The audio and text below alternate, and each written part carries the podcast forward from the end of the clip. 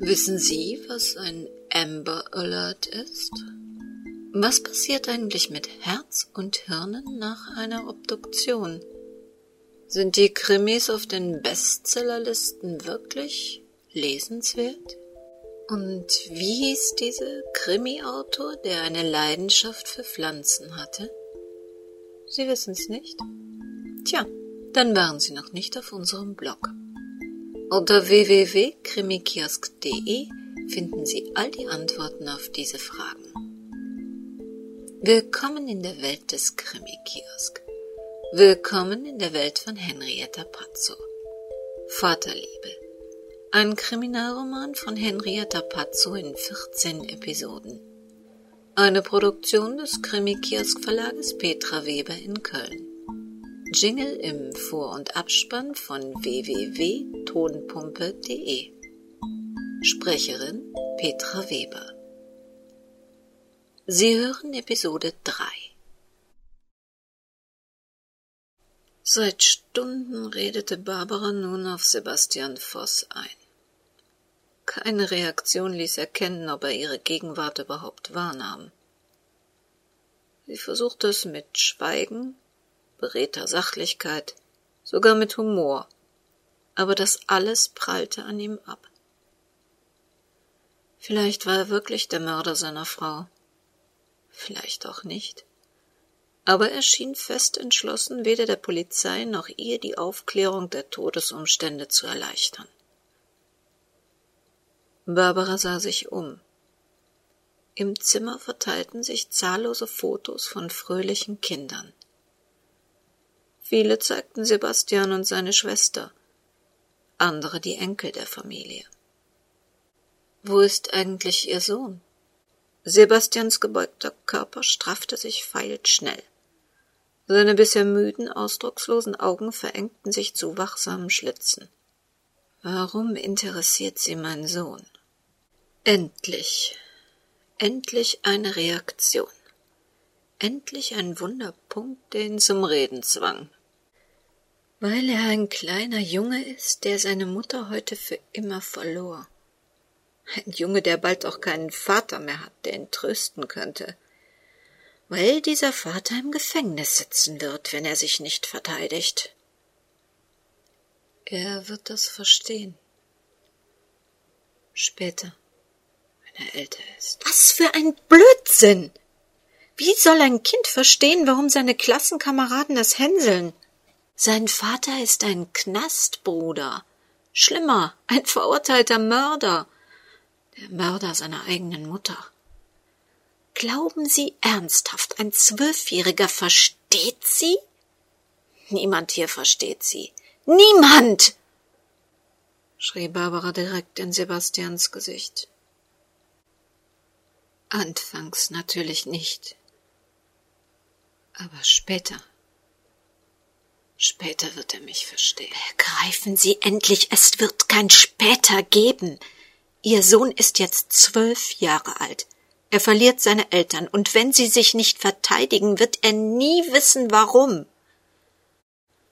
Nur eine einzige Gewissheit wird ihn jeden Tag verfolgen. Ihre Schuld. Denn er muss an ihre Schuld glauben, wenn sie nicht reden obwohl sie offensichtlich etwas über den Tod ihrer Frau wissen. Ich werde es ihm erklären. Unfug! Dazu werden Sie gar keine Gelegenheit erhalten. Hier und heute ist die Kindheit Ihres Sohnes beendet. Für ihn fängt jetzt das harte Leben eines Erwachsenen an. Er wird verachtet werden, Freunde werden sich von ihm abwenden, er wird einsam sein und sich von den Menschen, die er am meisten liebte, verlassen und verraten fühlen. Und wenn er all das überlebt, und wirklich erwachsen geworden ist, dann wird er sie für diese freudlose Jugend zu Recht verantwortlich machen. Ich werde es ihm erklären. Wie denn? Schreiben Sie ihm aus dem Knast? Hoffen Sie, dass er Sie besucht, damit Sie ihm in einem kargen Besprechungszimmer in Gegenwart einer Justizvollzugsbeamtin erklären können, warum sein Vater das Leben seiner Mutter und sein eigenes zerstören musste? Denken Sie, er versteht, warum sein Vater seiner Mutter etwas antut und noch nicht einmal Gründe dafür nennen kann? Er wird keine Anhaltspunkte haben, die ihn an ihre Unschuld glauben lassen können. Ihm werden die Argumente fehlen, sie zu verteidigen. Er wird sie hassen. Und falls Sie darauf spekulieren, ihm nach Ihrer wahrscheinlich lebenslangen Haft alles erklären zu können, müssen Sie noch naiver sein, als ich befürchte. Wenn Sie das Gefängnis überleben, wenn Ihr Sohn wieder erwarten seine kleine Seele durch die kommenden Wochen einigermaßen heil retten kann, und wenn er Ihnen dann wirklich in sehr ferner Zukunft die Gelegenheit gibt, sich zu erklären, sich zu verteidigen, dann wird es zu spät sein.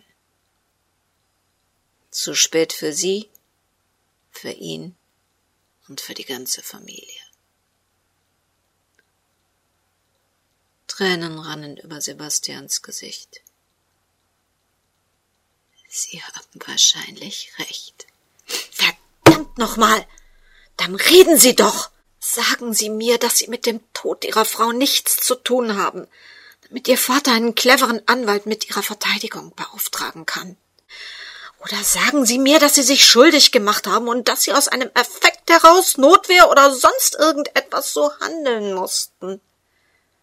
Sagen Sie irgendetwas, damit Ihnen geholfen wird, damit der emotionale Schaden für Ihren Sohn und Ihre Familie begrenzt werden kann. Sagen Sie mir irgendetwas. Ich kann nicht, wenn ich Ihnen auch nur andeute, worum es hier geht, warum ich schweigen muss, dann würde ich alles zerstören. Ich würde den Menschen, die ich wirklich liebe, irreparablen Schaden zufügen. Aber Sie schaden ihnen doch auch mit Ihrem Schweigen. Und trotzdem wenn ich rede, würden Sie das hier nicht überstehen. Das kann doch nicht wahr sein. Wenn Sie jemand bedroht, sagen Sie der Polizei, um wen es sich handelt. Man wird Sie beschützen. Die Bedrohung für meine Familie kommt nicht von außen. Die Polizei kann uns nicht beschützen. Mehr sage ich dazu nicht mehr. Barbara wandte ihren Blick nach draußen in den Garten der Familie Voss. Es hatte die ganze Nacht geschneit, und über allem lag eine trügerisch friedlich weiße Decke. Jetzt ging langsam die Sonne auf. Der Tag brach an und würde bald die Polizei in dieses Haus zurückbringen. Sie konnte nicht mehr helfen. Das war wohl die Höhe. Eine ausgemachte Unverschämtheit. Barbara erdreistete sich, ihre Angestellte mit einer Absage zu beauftragen. Noch nie hatte sie, Ilse Manott, ihre Schwiegertochter um etwas gebeten, und jetzt brachte diese noch nicht einmal Zeit für einen kurzen persönlichen Rückruf auf. Stattdessen musste sie sich mit einer Angestellten auseinandersetzen. Im Grunde war es nicht anders zu erwarten gewesen. Als Jan ihr damals diese Frau vorstellte, wusste sie gleich, dass sie niemals positive Gefühle mit ihr verbinden würde. So wenig elegant, so burschikos und undamenhaft, wie sie sich an jenem Tag gab. So glanzlos blieb die ganze Beziehung zwischen beiden. Man fand partout kein gemeinsames Thema. Barbara setzte sich mit Baurecht auseinander. Darüber kann man doch nicht reden. Literatur erschöpfte sich bei ihr auf die Lektüre der Tageszeitung, und für Musik oder Theater fehlte ihr das nötige Feingefühl. Ihre Schwiegertochter konnte ihre bescheidene Herkunft nicht verleugnen. Immer wieder brach sie in allzu lautes Lachen aus oder äußerte ungeniert ihre radikal feministischen Ideologien. Ah, wenn Jan damals nur nicht diesen unseligen Lehrerberuf ergriffen hätte, sondern etwas Richtiges, Gescheites studiert hätte, müsste sie heute wahrscheinlich nicht einer berufstätigen Schwiegertochter hinterher telefonieren, um sich einen Platz in deren Terminkalender zu erkämpfen. Aber mit einem Lehrergehalt konnte man natürlich nicht erwarten, dass es für eine ganze Familie reichte, selbst wenn die Ansprüche der Ehefrau so anspruchs- und schmucklos waren wie die Barbaras. Da musste eine Frau schon mitarbeiten. Was hätte nur aus Jan werden können? Selbst jetzt noch. Ihm fehlte nur der Ehrgeiz richtige Frau an seiner Seite und aus Jan wäre ein hervorragender Schulleiter geworden. Jetzt reichte es nur zum schlichten Studienrat mit Pensionsanspruch. Die morgendliche Kälte machte ihm zu schaffen. Was für eine schwachsinnige Idee, sich im Sportcabriolet stundenlang zur Beobachtung an den verschneiten Straßenrand zu stellen. Wenigstens gab ihm die Zeit, die der Kleine nachher in der Schule verbrachte, die Möglichkeit, sich wieder aufzutauen. Und schon öffnete sich die Haustür. Der Junge und zwei weitere Kinder stürzten auf die Straße. Schneebälle wirbelten durch die Luft. Der zierliche Junge versteckte sich hinter einem parkenden Lieferwagen, um vor den kalten Schneemassen Schutz zu finden. Eines der anderen Kinder hatte ihn gerade entdeckt als ein grelles rotes Aufleuchten im Gesicht des Kindes Andreas Blut gefrieren ließ. Die Rücklichter des Lieferwagens reflektierten im dämmerigen Halbdunkel auf der hellen Haut des erschreckten Jungen. Sekunden später drückte der Lieferwagen einige Meter rückwärts fahrend die zarte Gestalt gegen das hinter ihm parkende Auto. Fast lautlos sackte der zerbrechliche Körper zwischen den Fahrzeugen zusammen. Trotz seiner von der Kälte steif gefrorenen Glieder sprang Andreas Vollmer blitzschnell aus seinem Auto heraus. Der ahnungslose Fahrer des Lieferwagens fuhr vorwärts aus der Parklücke und gab den leblos hinter ihm liegenden Jungen wieder frei. Ohne darüber nachzudenken, ohne zu überlegen, ob das, was er tat, vernünftig oder medizinisch sinnvoll war, griff Andreas nach dem vor Angst starren Kind und legte es auf seinen Beifahrersitz. Das nächste Krankenhaus war nur drei Straßen entfernt.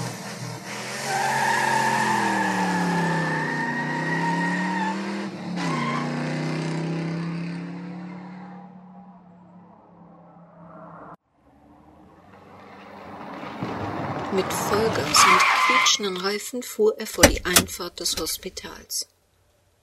Den teuren Alfa Romeo, den er sonst wie seinen Augapfel hegte, ließ er mit weit geöffneten Türen und steckten im Zündschlüssel hinter sich zurück, während er mit dem wimmernden Jungen in seinen Armen in das erstbeste Behandlungszimmer stürmte. Eine Schwester nahm den gekrümmten Körper entgegen, fragte präzise und kurz, was passiert war, und rief einen Arzt. In Andreas breitete sich eine entsetzliche Leere aus. Wie war das nur geschehen? Wie konnte sich die Welt in diesen wenigen Sekunden so schrecklich verändern? Hätte er das Unglück verhindern können? Sanft schoben ihn Ärzte und Schwestern, die sich jetzt zahlreich um das Unfallopfer kümmerten, aus dem Raum. Ein Pförtner sprach ihn an und bat, das Auto aus der Auffahrt zu entfernen. Wie betäubt zog er eine Parkmünze stellte den Alpha auf einen der Besucherparkplätze und ging zurück in die Notaufnahme. Hier schrieb er den Namen des Jungen und den seiner Eltern in ein Anmeldeformular. Jetzt stand ihm der schlimmste Moment seines Lebens bevor. Er musste den Vater des Kindes anrufen. Er musste ihm sagen, dass der Mensch, der ihm das Liebste auf Erden war, hier in einem sterilen, kalten Operationssaal mit dem Tode kämpfte.